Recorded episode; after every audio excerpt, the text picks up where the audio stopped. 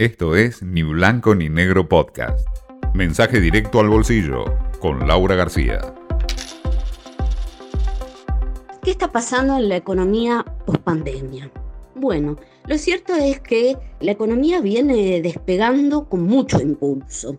Sin ir más lejos, en la región eh, somos los que más rápidamente estamos saliendo del pozo después de Colombia y Chile. Los datos duros indican que si tomamos el crecimiento del tercer trimestre y lo anualizamos, o sea, lo proyectamos a 12 meses, nos da 18%. Y punta a punta, como dicen los economistas, de enero a diciembre se calcula que el rebote del PBI, del Producto Bruto Interno, va a ser del 10%. Ahora, para relativizar un poco ¿no? este número, hay que mm, tener en cuenta que estamos todavía por debajo de lo que fue 2017. Para ser más específicos, 6 puntos por debajo. 2017, y es duro mm, eh, recordarlo, fue el último año en que la Argentina creció.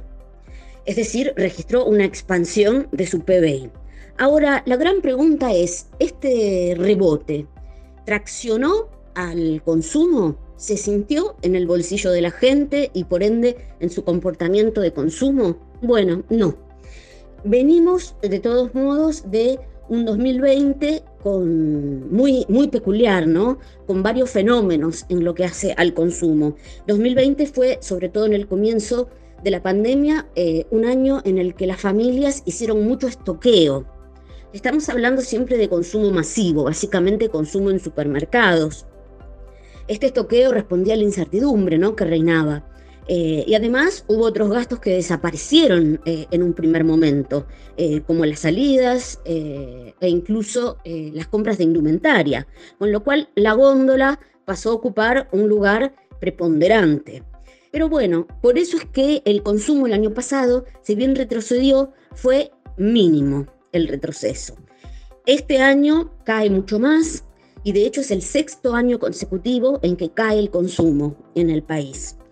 El crecimiento eventualmente debería ayudar a que repunte, pero mm, el poder adquisitivo de la gente está claramente muy deteriorado y este mm, rebote ¿no? económico solo va a ser posible eh, sostenerlo en la medida en que la Argentina consiga dólares. De lo contrario se va a quedar en un fenómeno de corto plazo. Hay otro dato interesante que marca cuáles son las únicas dos categorías que eh, no solo se mantienen, sino que siguen creciendo este año. Por un lado están las bebidas alcohólicas, que ya habían crecido mucho el año pasado con el encierro, y por otro lado lo que se llaman compras compulsivas, como pueden ser eh, golosinas o todo tipo de snacks.